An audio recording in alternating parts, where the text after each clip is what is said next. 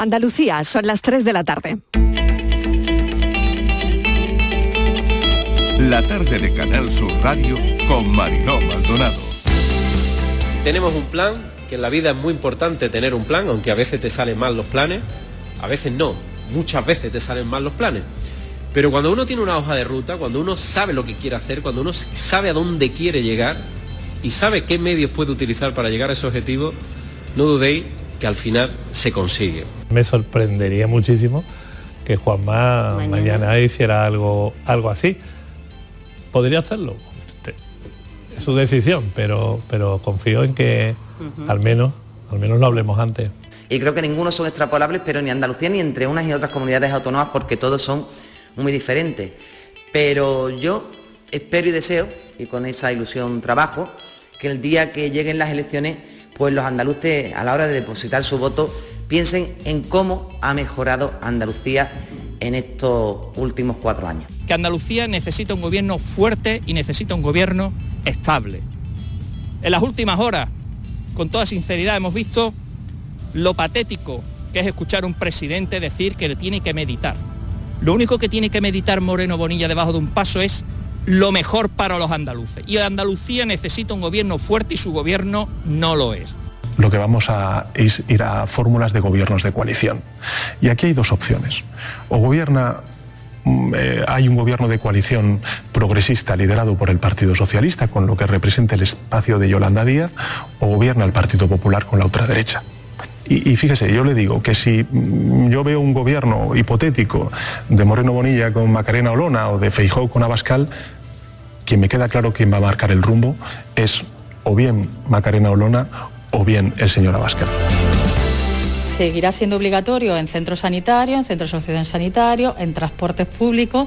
También puede haber una valoración por parte de cada empresa, también lo adelantó eso la ministra, tenemos que ver, ver cómo se redacta eso en el boletín oficial del Estado, pero sí es verdad que eh, donde no se pueda mantener distancia de seguridad en interior, nosotros recomendaremos el uso de la mascarilla. Vamos a ir paulatinamente y progresivamente retirando las mascarillas desde los niños más pequeños hacia arriba.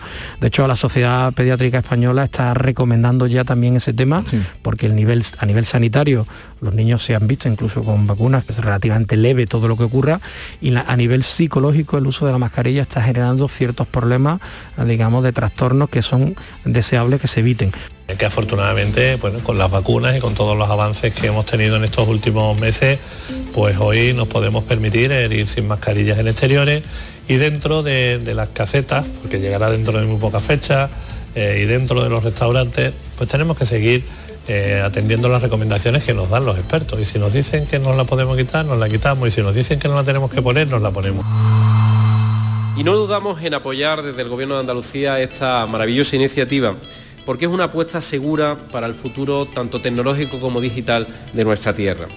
Y los alumnos de este campus son eh, probablemente el mejor de los reflejos de la Andalucía real. ¿Y la Andalucía real qué es? La Andalucía real es la Andalucía luchadora, la que pelea todos los días, la Andalucía creativa, la Andalucía constante. Una metodología muy innovadora que nació hace ocho años en París y que realmente aquí en 42 se aprende de una forma diferente. ¿Por qué? Porque bueno, es un campus en el que el único requisito de entrada es tener 18 años y el cómo se aprende es lo que realmente cambia respecto a un sistema educativo más tradicional. ¿no? Aquí no, no existe la figura del docente que imparte contenido, aquí ellos aprenden entre sus compañeros, aprenden trabajando en equipo, aprenden solucionando retos, proyectos. ¿no? Estaba estudiando filología hispánica, primer año y vi esto por Instagram y pues vine a probar, me gustó mucho y al final he entrado y aquí estoy en, el curso. Y es diferente porque la carrera es muy teórica y aquí se da eh, básicamente lo que te piden en las empresas que sepas hacer cuando entras. De Córdoba soy. Dura de media unos tres años, pero mm, es una media, pues, pues tampoco te marcan un principio y un final del curso.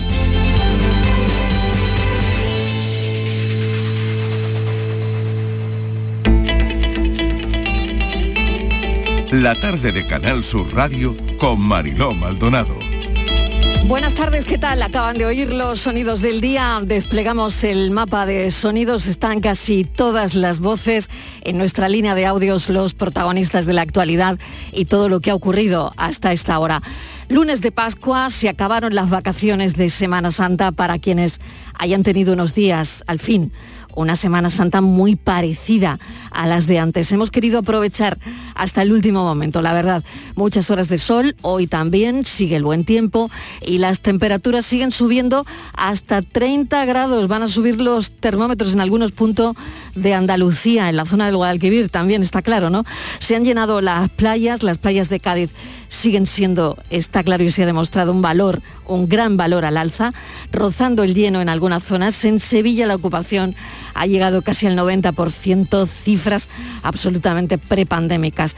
La facturación ha subido, aunque no la rentabilidad. Bueno, empezamos una semana con mucho, muchísimo movimiento.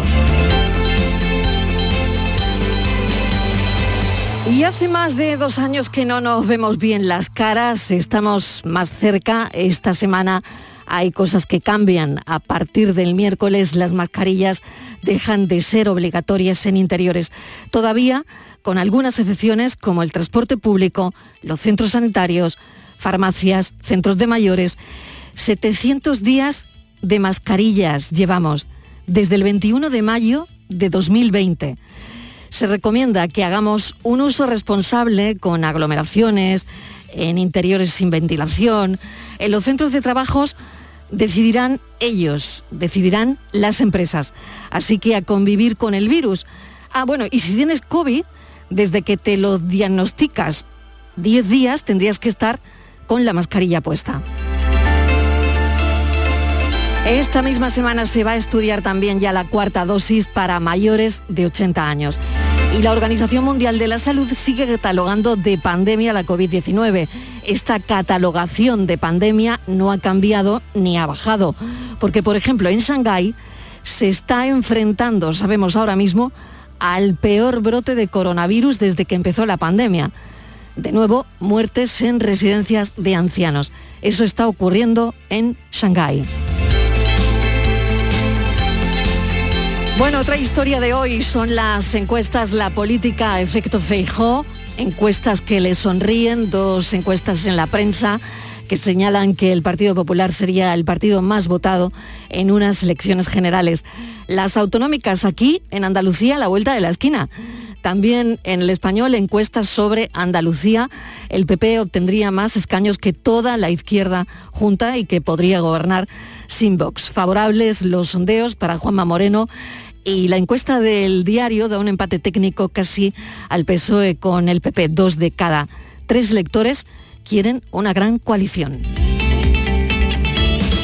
La luz vuelve a caer seis días consecutivos de bajada. La luz cuesta hoy 103,24, su precio más bajo desde el 27 de diciembre. Juicio importante hoy en la audiencia de Cádiz a dos cabecillas del clan de los Castañas, un juicio el que estamos pendientes contra el narcotráfico.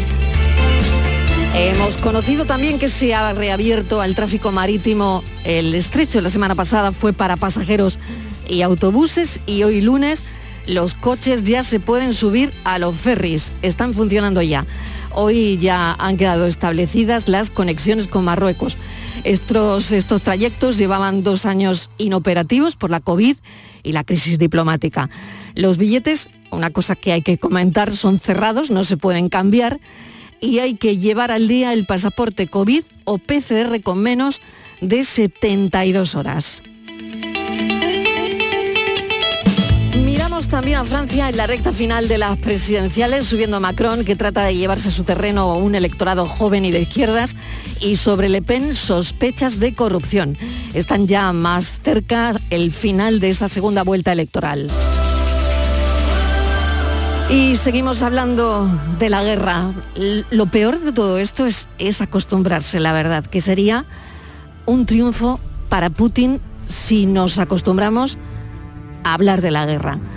Ucrania sigue tratando de resistir como puede la ofensiva de Rusia sobre Mariupol y ahora sobre Kharkov, porque por posición geográfica también es un enclave que necesita Putin, un enclave estratégico. El gobierno ucraniano se niega a entregar Mariupol y no dejan de anunciar que ellos van a luchar hasta el final. Asedio salvaje de las tropas rusas, soldados y medicamentos, sin comida, sin agua. Situación inhumana. Rusia busca salida hacia el Mar Negro clave para conectar Crimea. ¿no? Ya sabemos de los ultimátum de Rusia de este fin de semana y ahora ya ha vencido, ha vencido ese ultimátum, así que las bombas siguen cayendo y tres misiles sobre ciudades ucranianas. Decenas de misiles en la Pascua Ortodoxa, bombardeos indiscriminados sobre heridos con Cruz Roja allí, sobre el terreno, y el fin de semana bombardeos en la zona también donde el chef José Andrés trabaja con su ONG World Central Kitchen. Hay heridos en parte de su equipo, pero en breve hemos conocido que ha dicho que sus cocinas van a seguir funcionando, porque dicen que, que tampoco se van, aunque saben que es peligroso. Estar ahí es peligroso ahora mismo para las ONGs también. Bienvenidos a la tarde. He muerto y he resucitado con mis cenizas, un árbol he plantado, su fruto ha dado y desde hoy algo ha empezado.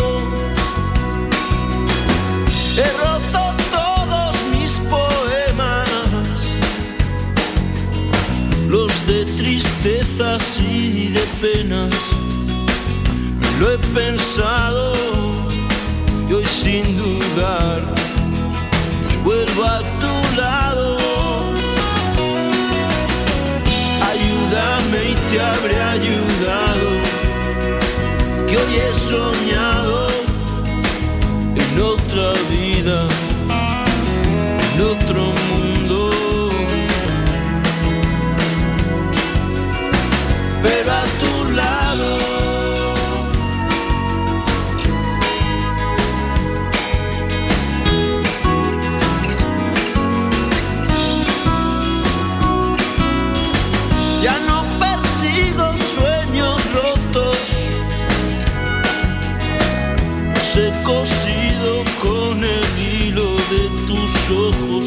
cantado al son de acordes aún inventados.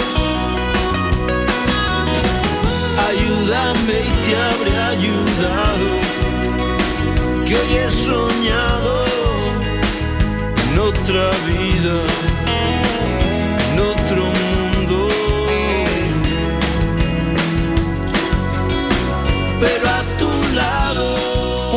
canción que hemos elegido hoy que tiene muchísima importancia eh, en un día como hoy, en una semana como esta, porque ya saben que esta canción se convirtió en uno de los himnos de resistencia de toda la población en este país contra el coronavirus, contra la pandemia, contra la enfermedad.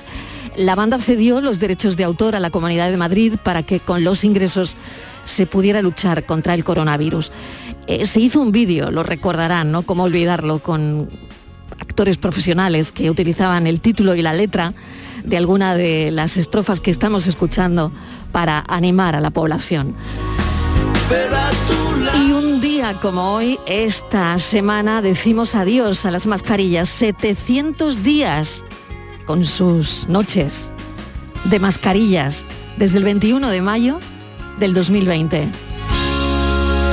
Estivaliz Martínez, mesa de redacción. Parece que no ha llegado el día todavía. Hola Mariló, buenas tardes. Pues fíjate, casi dos años porque será este miércoles 20 de abril cuando la mascarilla deje de ser obligatoria, Mariló, en interiores, porque se estableció eh, que fuera obligatoria ese 20 de mayo eh, del 2020 y a partir de ese 21 pues todos nos tuvimos que poner la mascarilla. Como tú decías, Mariló, será eh, obligatoria, eh, dejará de ser obligatoria en interiores, salvo en centros sanitarios, también en centros sociosanitarios y en el transporte público. Es una medida que se va a aprobar mañana en el Consejo de Ministros. Esta eh, situación, Marino, no obstante, está generando dudas y miedos, sobre todo en personas más vulnerables frente al virus, los pacientes crónicos y también, como no, los mayores, ¿no? Es una decisión, por supuesto, que no está exenta de controversia. Por ejemplo, desde la plataforma de organizaciones de pacientes ven razonable, entre comillas, la intención del gobierno, pero al mismo tiempo dicen que hay que tomar medidas para esas personas que tienen enfermedades. ¿Por qué? Porque bueno, seguimos eh, viniendo a nuestros puestos de trabajo y todo el mundo en el trabajo seguramente nos vayamos a quitar la mascarilla.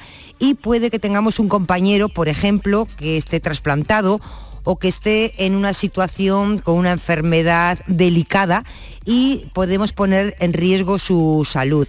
Así que desde la plataforma lo que se dice es que eh, las autoridades eh, tienen que dar este paso, pero sobre todo tienen que hacer recomendaciones muy claras, muy claras. ¿Qué va a pasar en el trabajo? Que es lo que la gente ahora mismo se está preguntando. Pues tú lo, lo avanzabas. En las empresas van a ser los servicios de prevención de riesgos laborales los encargados de dictaminar la forma de proceder en cada empresa.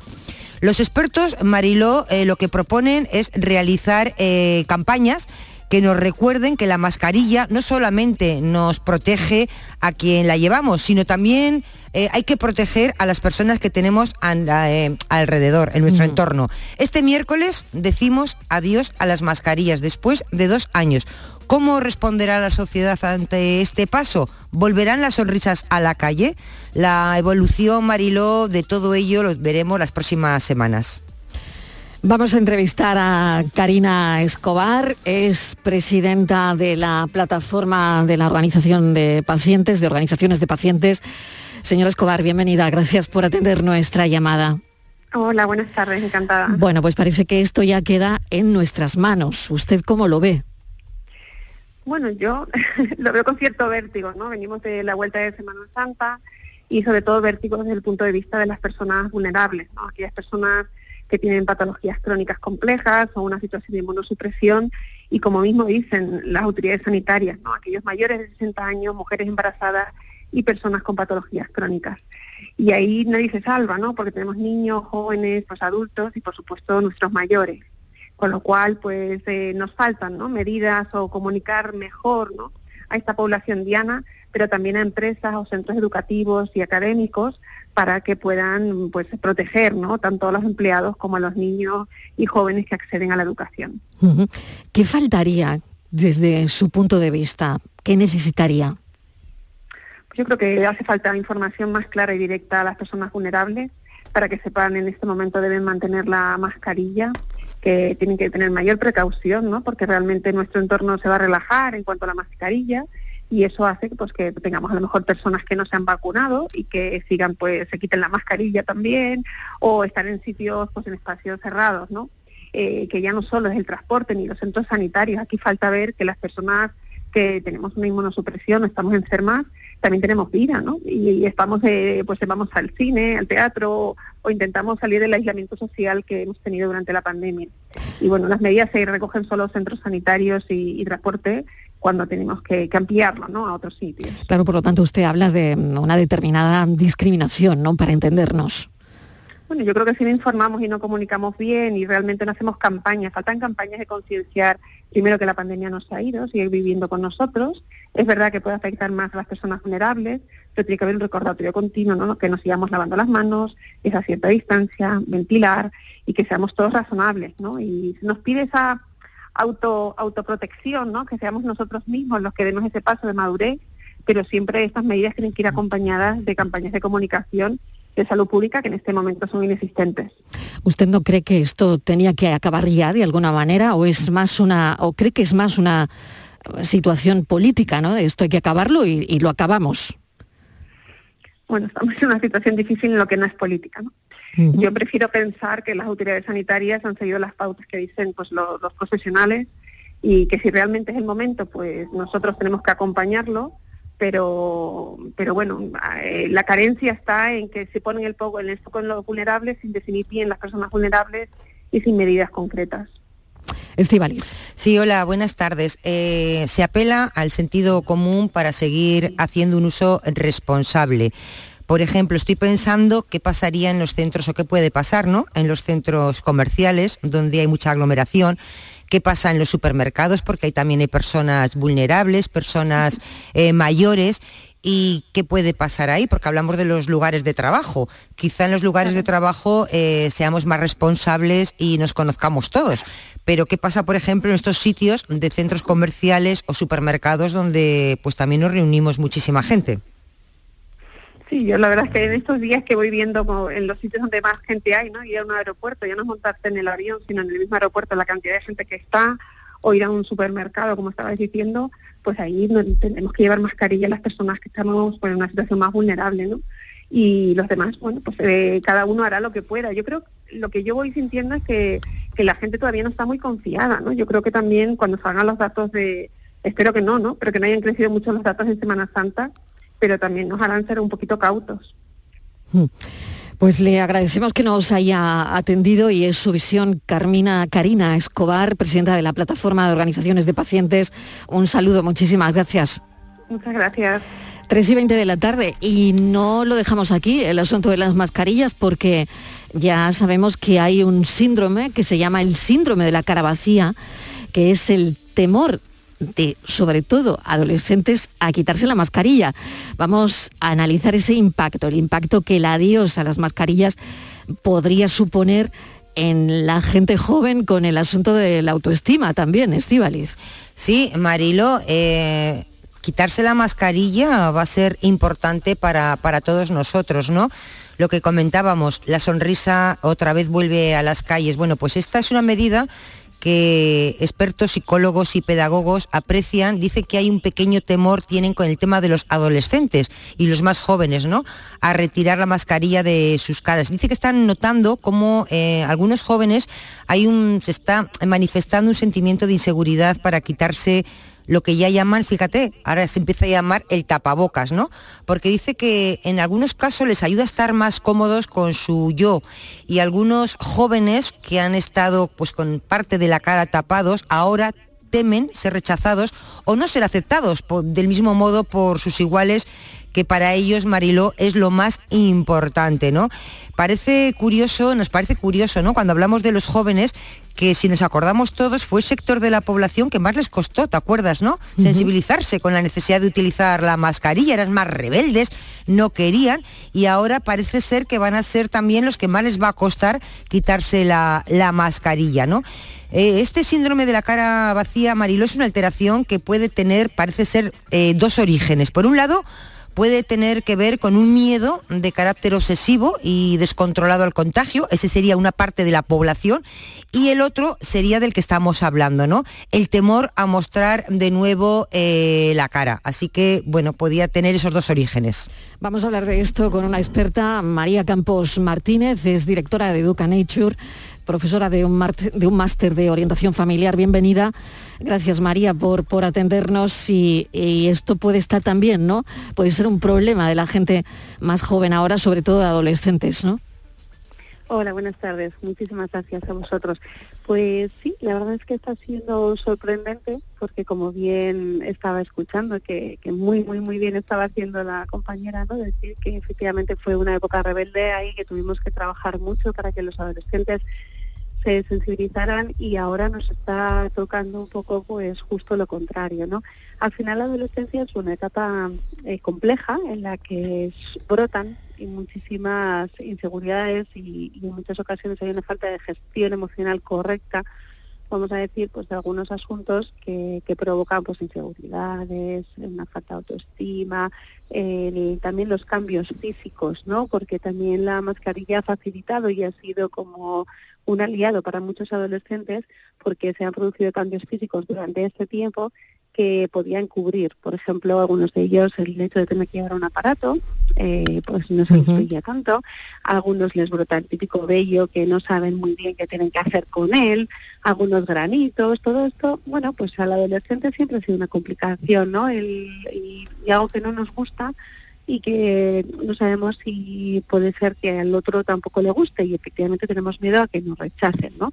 Entonces les ha servido como, como un poquito pues para ocultar todos estos cambios físicos, pero que de alguna manera pues son naturales en la edad, ¿no? Y, y, por otro lado también podemos ver cómo el adolescente tiene tendencia a utilizar siempre algo que le ayuda a, pues, a tapar su yo, ¿no? Algunas veces son las capuchas, que ahora están tan de moda, ¿verdad? Que les vemos a todos con su capucha puesta, otros con los pelos así por delante de la cara, que a veces pues no se los ve, pues están como más seguros, ¿no?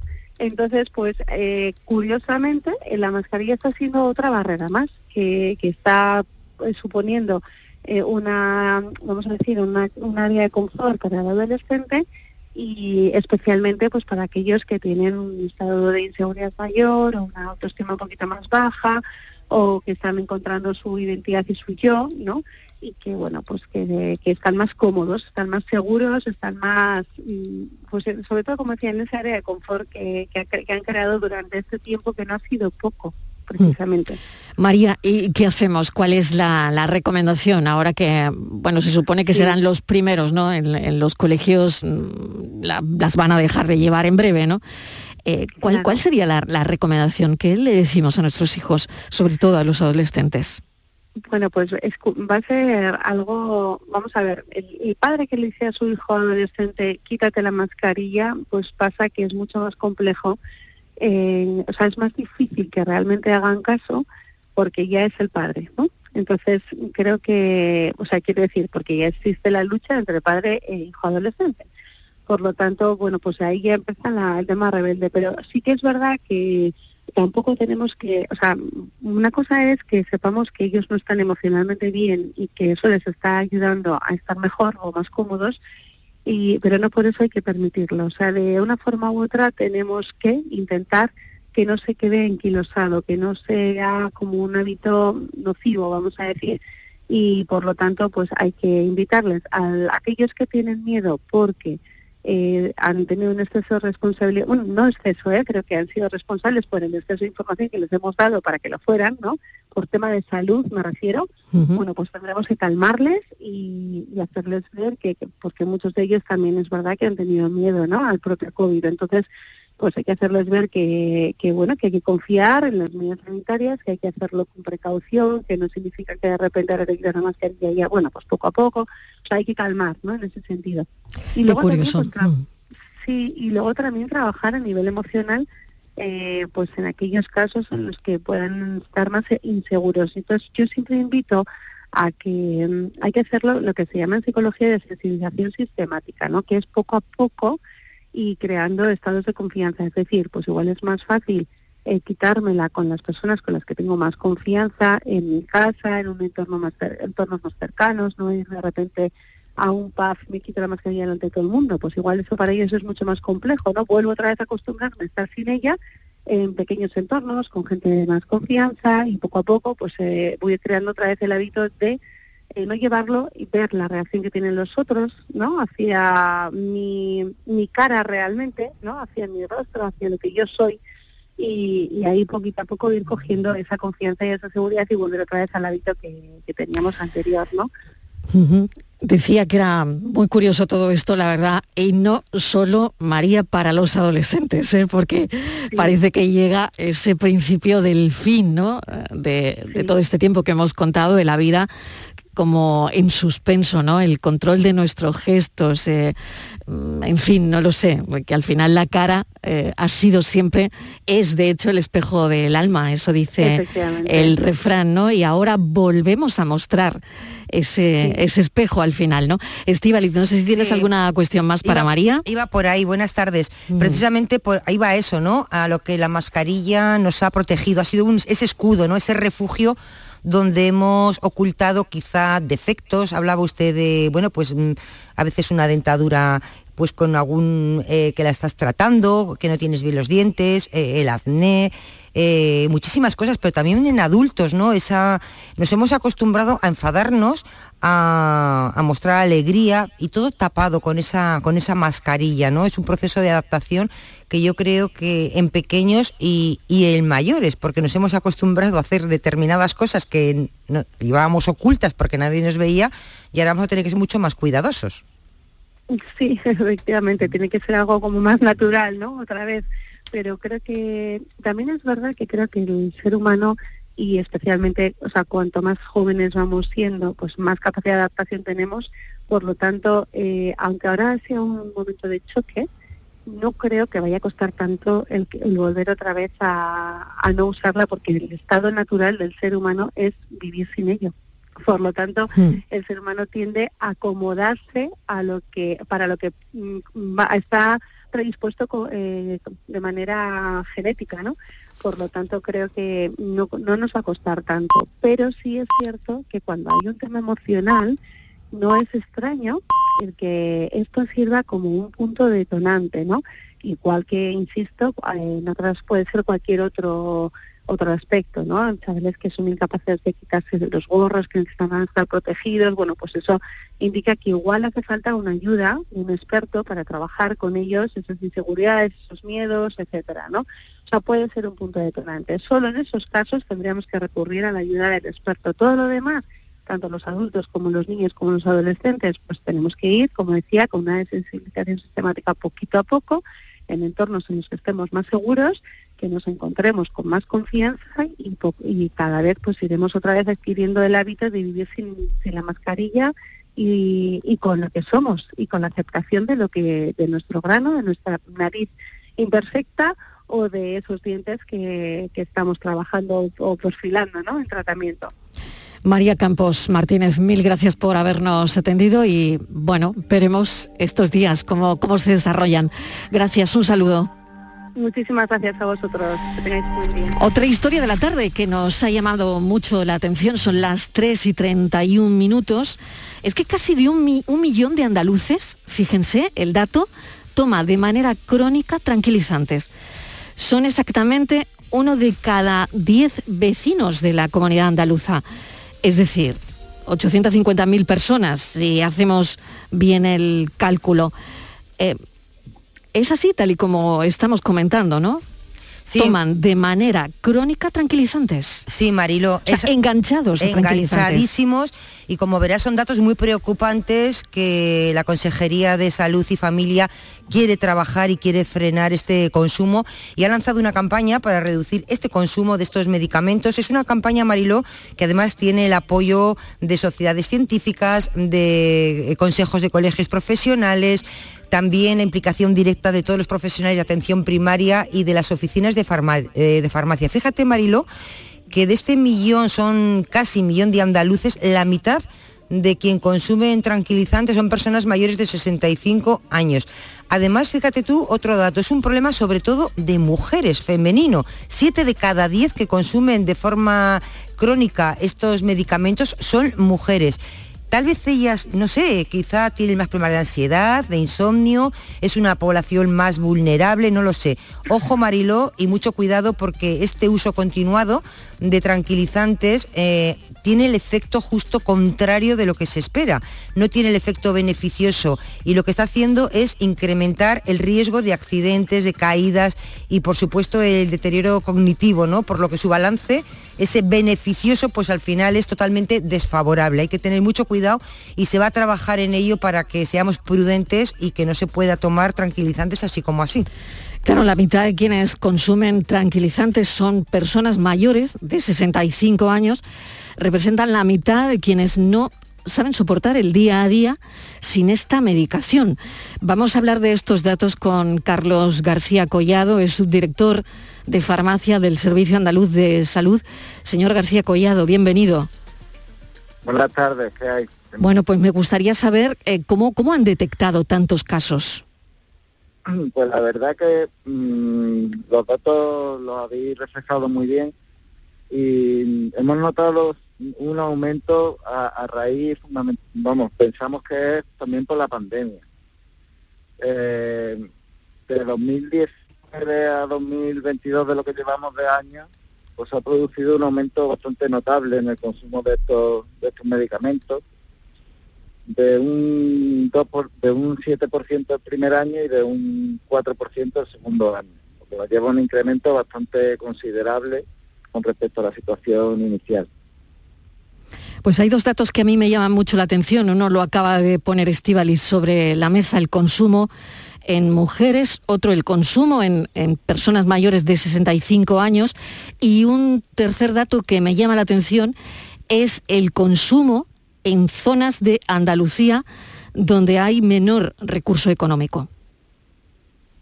Bueno, esto la aplicación no, no es solamente de unifactorial, es multifactorial. Evidentemente hay muchísimas cosas que influyen. Eh, todas las personas conforme vamos cumpliendo años al final necesitamos medicación, o sea que la aplicación en mayores de 65 años, pues claro, está clara y además en, estos pacientes hay un problema de polimedicación en Andalucía. Hay muchos muchos pacientes de más de 65 años que consumen mucha cantidad de medicamentos, entre ellos la benzodiazepina. En las mujeres, pues ya lo, ya lo habéis comentado antes, bien porque mm, padecen más ansiedad insomnio, solicitan más atención médica, son más vulnerables socioeconómicamente o están más sobrecargadas con el hogar, familia, trabajo y, demás. Eh, el problema de, estos medicamentos es que a la larga producen, que también lo habéis dicho muy bien, efectos contrarios a los que para los que son prescritos. Muy bien, Estivalis. Sí, eh, buenas tardes. Yo le quería preguntar, em, porque parece ser que se hace como muy habitual este tipo de medicamentos que tienen un efecto, pues bueno, sedante, calmante, en problemas de crisis de ansiedad y sobre todo también de personas que no pueden dormir, de insomnio. En estos casos, en casos de crisis de ansiedad o de insomnio, ¿durante cuánto tiempo es aconsejable tomar este tipo de medicamentos? ¿Y a partir de qué tiempo hay que dejarlos o parar o descansar? Pues claro, eh, lo recomendado es tomarlo de dos a cuatro semanas. Por encima mm, de eso, eh, pues ya deberíamos de pensar si, vale la pena o no, si la relación beneficio-riesgo es favorable en esos casos. Eh, de, de, todas formas, no se recomienda su uso durante más de dos o cuatro semanas. Estos medicamentos pueden ayudar y son efectivos en el corto plazo, pero no a largo plazo. Señor García Collado, pues gracias por trazarnos una explicación de esto que acaban de detectar y una campaña que se ha lanzado para bueno pues para evitar su uso indiscriminado. Muchísimas gracias, Carlos García Collado, subdirector de farmacia del Servicio Andaluz de Salud. Un saludo. Muchísimas gracias a vosotros. La tarde de Canal Sur Radio con Mariló Maldonado también en nuestra app y en canalsur.es. ¿Estás lesionado? Elige la fisioterapia avanzada de Clínicas Bayman. En Clínicas Bayman ponemos a tu servicio fisioterapeutas de primer nivel equipados con la última tecnología. Nuestra meta es tu recuperación. Somos la fisioterapia oficial de 18 federaciones deportivas de Andalucía. Si necesitas recuperar tu salud, tu rendimiento y tu bienestar, pide tu cita en clínicasbayman.es. Ana, ¿qué tal? Muy bien, aquí vengo de recoger al peque de la escuela infantil. Pues yo acabo de solicitar la plaza para el mío. Ah, qué bien. En Andalucía te ofrecemos una educación de confianza, una formación de calidad para avanzar en la igualdad de oportunidades y poder conciliar. Del 1 de abril al 3 de mayo solicita plaza en las escuelas y centros infantiles públicos o adheridas al programa de ayudas de la Consejería de Educación y Deporte. Infórmate en www.juntadeandalucía.es barra educación. Junta de Andalucía. 17 millones de euros, 17 millones de euros. Tu hija, la que no podía venir hoy porque tenía mucho trabajo, acaba de subir una foto de fiesta con sus amigas. Pero piensa en 17 millones de euros. Extra Día de la Madre de la ONCE. El 1 de mayo, 17 millones de euros. Extra Día de la Madre de la ONCE. Compensa y mucho. A todos los que jugáis a la ONCE, bien jugado. Juega responsablemente y solo si eres mayor de edad. Un corazón fuerte es capaz de mover el mundo. Por eso queremos reconocer con el distintivo Corazón Andaluz a todos los productos, personas y empresas que ponen a Andalucía en marcha. Cuando veas un distintivo Corazón Andaluz, sabrás que ahí hay excelencia y que se consigue desde Andalucía con amor. Donde late Andalucía, Corazón Andaluz. Junta de Andalucía. Premios Carrusel Taurino 2021. Canal Sur y la Fundación Cajasol conceden estas distinciones a Álvaro Domecq, Premio Carrusel de Honor.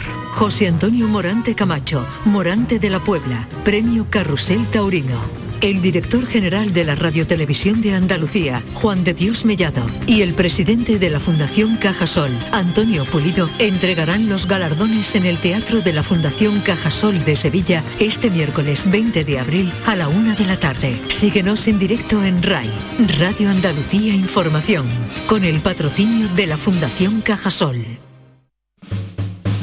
En Canal Sur Radio te esperamos por la noche en la noche de Canal Sur Radio con Rafa Cremades. Con las mejores sorpresas, la música, diversión y todo lo que ya sabes que tiene este gran club convertido en un programa de radio.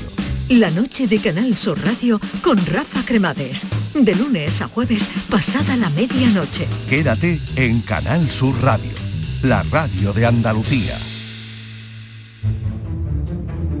La tarde de Canal Sur Radio con Mariló Maldonado. La guerra que ha vuelto a acercarse a la frontera de Ucrania con territorio de la Unión, eh, varios ataques con misiles a la ciudad de Lviv, a unos 70 kilómetros de la linde con Polonia, pues este lunes ya han causado la muerte y a esta hora de al menos siete personas, ¿no? Es, es, terrible, ¿no? Hay también en otras zonas bombardeos, hay un niño fallecido. Eh, hay un montón de gente herida en esta ofensiva dirigida contra, según dice Rusia, infraestructuras militares. ¿no? Eh, la verdad es que no nos tenemos que acostumbrar a todo lo que estamos escuchando, porque si no, si nos acostumbramos, esa será una forma de ganar que tendrá Putin, ¿no? Y fíjense si es así, que el municipio sevillano Fuentes de Andalucía ha cambiado temporalmente su nombre por el de Ucrania, en solidaridad con las víctimas de, la invasión. Francisco Martínez es alcalde de Fuentes de Andalucía. Alcalde, bienvenido. Hola, buenas tardes. Bueno, ¿cómo, se ha tomado esa decisión? Y, bueno, cuéntenos. Bueno, eh, como bien ha dicho, es de carácter temporal y de carácter simbólico. Eh, y bueno, y se tomado a través de una plataforma, una plataforma de la que está el ayuntamiento y el tejido social del municipio, junto con personas de título particular, y en ese seno, pues bueno, eh, decidimos tener esta iniciativa buscando el objetivo de concienciar y sensibilizar, ¿no? Eh, como objetivo primario, pero después de intentar canalizar por todas las ayudas que pudiéramos para, para al final conseguir crear un centro de acogida perfectamente adaptado, que ya lo tenemos, para atender y acoger a las familias ucranianas y bueno, ha hecho gracias a la colaboración a través de donaciones y a través del voluntariado del municipio de Fuente de Andalucía y la verdad que es muy orgulloso. ¿eh? Se ha cambiado el nombre del pueblo y también de un total de 16 calles y plazas y no solo de ciudades de Ucrania, que también es importante, sino también de conflictos bélicos que desgraciadamente existen en la actualidad y están como desaparecidos, ¿no? Llámese Sahara Occidental, Palestina, eh, Yemen. Claro, alcalde, y, bueno, eh, están ayudando, se ha volcado Fuentes de, Andalucía con, todo esto, ¿no? Con la guerra de Ucrania.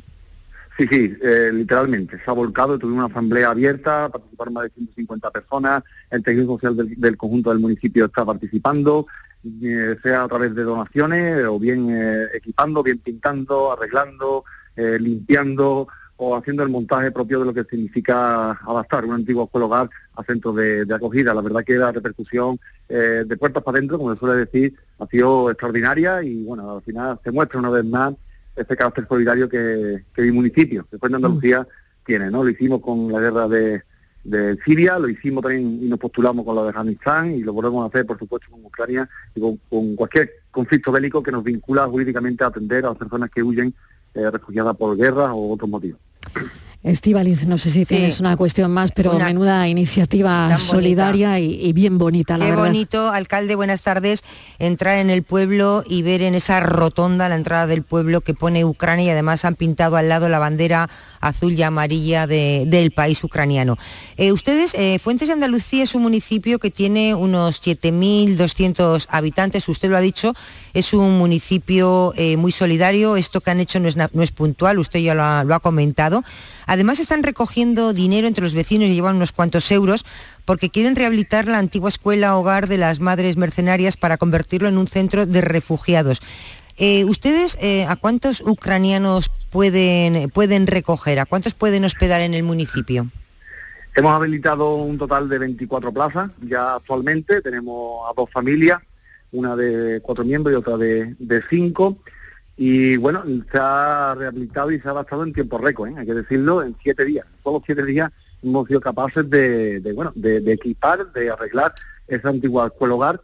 Y bueno, eh, estamos con las puertas abiertas porque somos un municipio además que sabemos lo que es emigrar, tenemos las puertas, las maletas siempre la puerta para emigrar a otros países y así lo hemos hecho y sabemos que la acogida es fundamental. Y bueno, eh, 24 plazas y con posibilidad de ampliar alguna más, pero actualmente ya tenemos pues a nueve personas, en concreto dos familias, que están en el centro y están perfectamente atendidas. Alcalde, mil gracias. Eh, la verdad es que estas iniciativas nos cogen pellizco, la verdad. Francisco Martínez es alcalde de Fuentes de Andalucía. Gracias, un saludo. Muchas gracias a ustedes. Virginia Montero, vamos con la foto del día. Buenas tardes, la imagen de hoy es la propuesta por Javier Fergo, fotoperiodista nacido en Jerez. Estudió fotografía en el Reino Unido. A su vuelta a España empezó a colaborar con medios locales y regionales. Desde 2013 trabaja como fotógrafo freelance para medios nacionales e internacionales, así como agencias de noticias, entre ellas Associated Press. En los últimos años ha puesto el foco en los migrantes y los refugiados. Y ya saben nuestros oyentes que pueden ver la foto del día en nuestras redes sociales, en Facebook, La Tarde con Mariló Maldonado y en Twitter, arroba La Tarde Mariló. La fotografía que os traigo hoy viene de Ucrania, de Kharkiv, y su autor es Felipe Dana.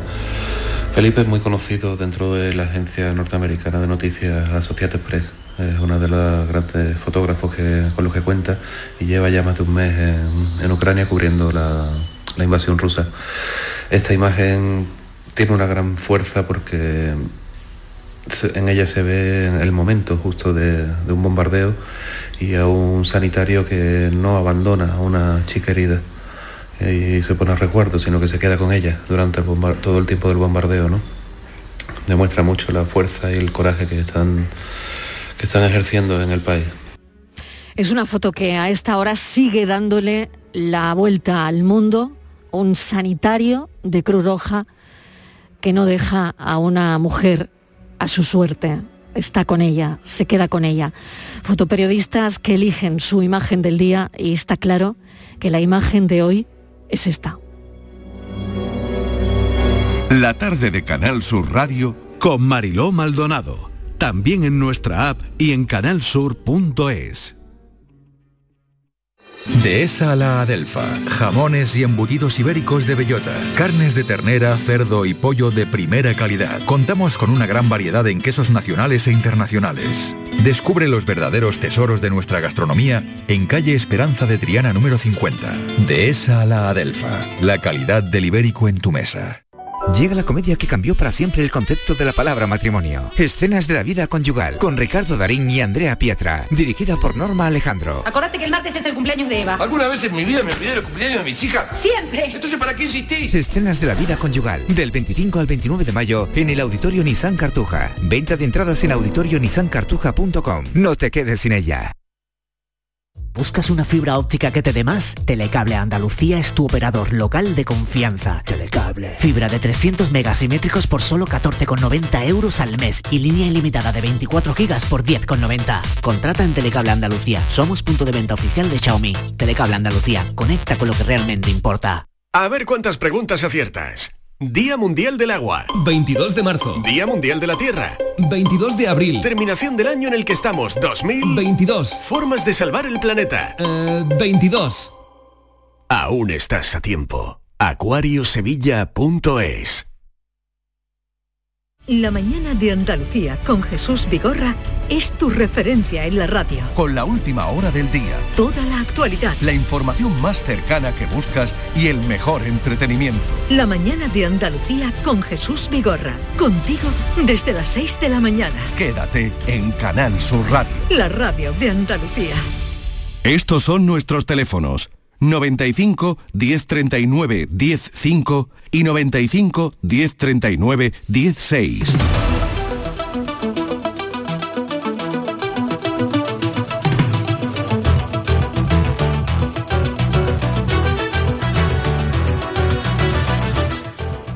José María del Río ya está con nosotros, preparado para hablar de asuntos de derecho de familia, pueden ser herencias, divorcios, separaciones. Acabamos de recordar el teléfono del programa, pero José María ya está preparado para ayudarnos a entender todo lo que tiene que ver con el derecho de familia. Bienvenido, José María. Bien hallada, Marilo. Buenas tardes. Y traemos a esta sección hoy una noticia importante. Y bueno, y, y esto tiene un porqué, Virginia.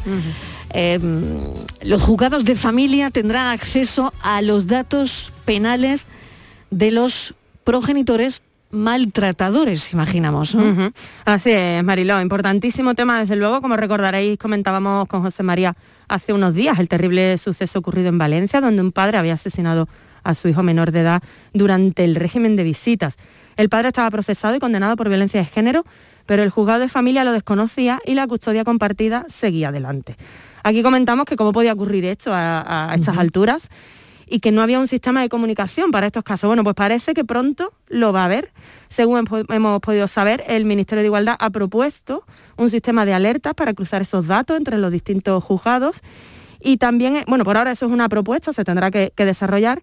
Y también en Algeciras, aquí en Andalucía, el Tribunal de Familia tendrá en breve acceso al sistema en el que figuran los datos de condenados por violencia de género para establecer las custodias y los regímenes de visita con esta información tan delicada por delante.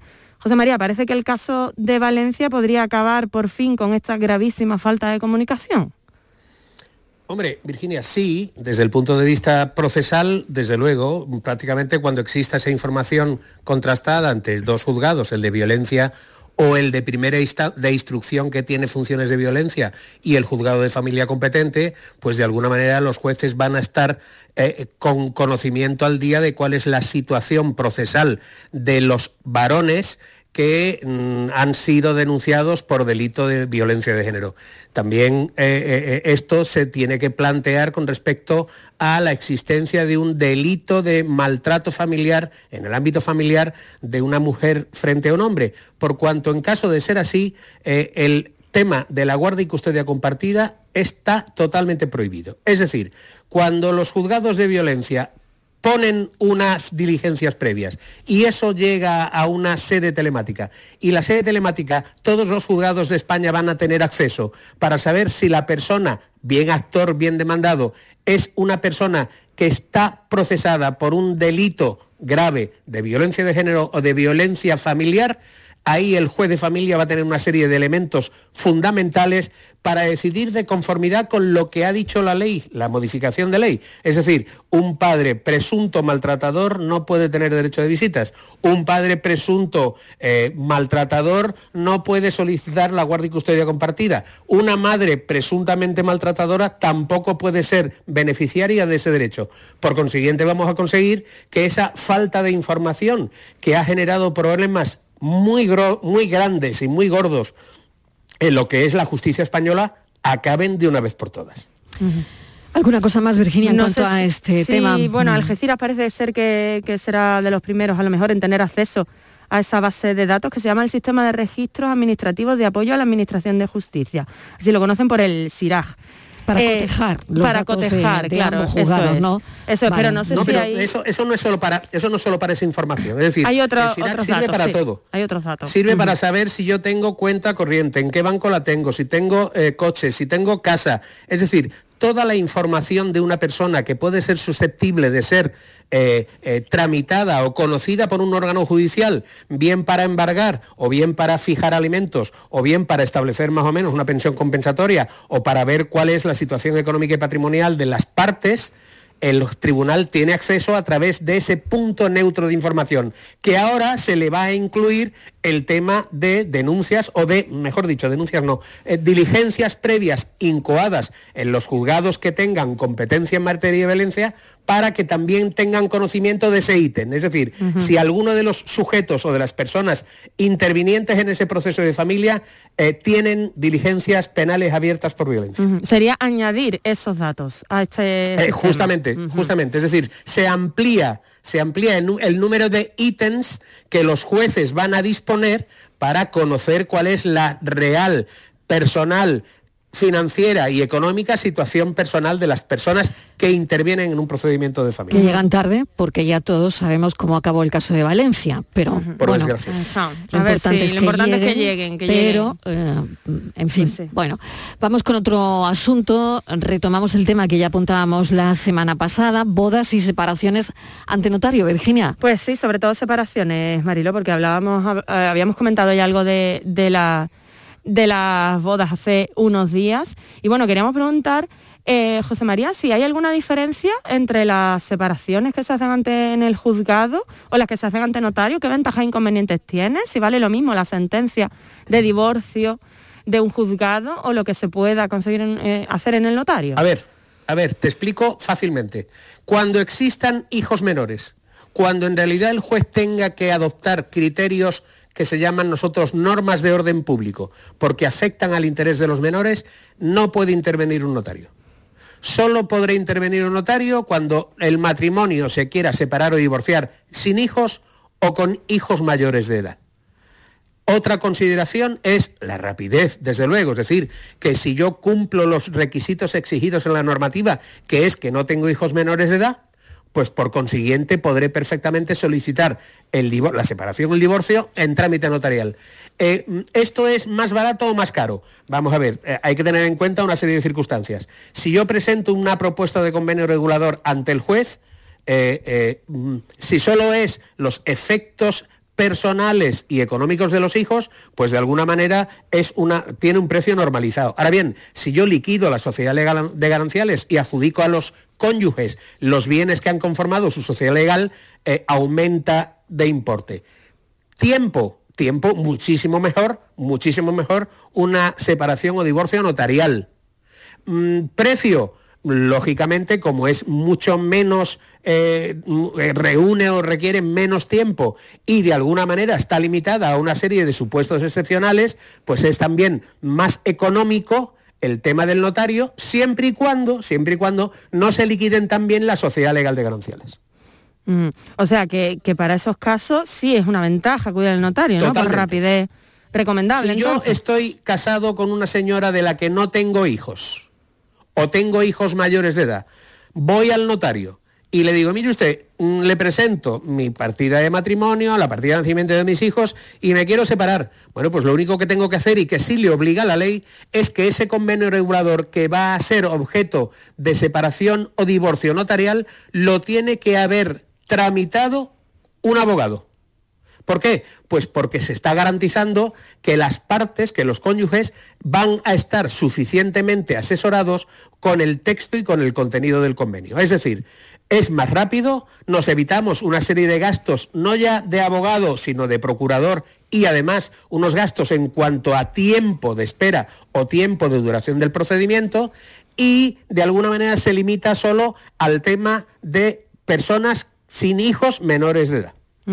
Y bueno, contribuye también José María a descongestionar, ¿no? Los juzgados de estos casos. Lógicamente, lógicamente. Lo que pasa es que, claro, fíjate tú, si nos ponemos a ver, Virginia, eh, eh, matrimonios sin hijos, pues hombre, sí, desde luego. Matrimonios con hijos mayores de edad, sí, desde luego. Pero verdaderamente cuando tiene que intervenir un juez, que yo creo que es en la mayor parte de los supuestos eh, de separaciones o guardas y custodias, en ese supuesto en el que existen hijos menores, indefectible y obligatoriamente tiene que intervenir un juez. Ujú. El tercer padre. El tercer padre, Y- y en caso- según don José Luis Utrera. el que padre. nos quedan tres minutos, pero en caso de herencia, En caso de herencia, si yo estoy separado, no cobro la cuota habitual. Tendré derecho a mi liquidación de sociedad legal de gananciales y por tanto al 50%, pero ya no tendré derecho a la cuota habitual, que es un tanto por ciento de la herencia en función del tiempo vivido con el testador. Bueno, bueno, detalle siempre. Bueno, José Es decir, que si estoy casado, recibiré más de un 50%, de un 50 vamos a, su- a ponernos a un 65-70, y si estoy separado, me quedaré con el 50. Bueno, porque además los tiempos, los juzgados, algunas veces lo hemos comentado, José María, ¿cómo está ahora mismo el tiempo de- medio de una separación en un juzgado? Si es contenciosa, mm, prefiero no contestar si no estoy en presencia de mi abogado, porque pueden ser perfectamente... o sea, un abogado diciéndonos que necesita un abogado. Eh, justamente, pueden ser, pueden ser muchos meses. Y con eso incluso puedo decir años. Muy bien. Bueno, pues no sé si te, te queda alguna cosa más, Virginia. Pues ahí tenemos pendiente hablar de, de testamentos cuando una cuando en una pareja uno se hace heredero, heredero del otro, que lo tenemos que, que comentar, lo dejamos Sí. quizá, queda un minuto, queda muy Sí. poquito tiempo para entrar en ese detalle. Eso se llama un derecho de usufructo vitalicio. Eso es. Ya lo hablaremos con más Muy detenimiento venga. porque es muy común en, en España. Pues lo hacemos el lunes que viene. José Venga. María del Río, ¿qué haríamos sin ti? ¿Qué haríamos sin ti, de verdad? Bueno, Venga, muchas un gracias. Un beso. Hasta ahora. Adiós. Van a dar las 4 en punto de la tarde y a partir de ahora nuestro café de las 4. ¿Tomas un café, Virginia? Venga. Venga, hasta ahora. Hasta ahora.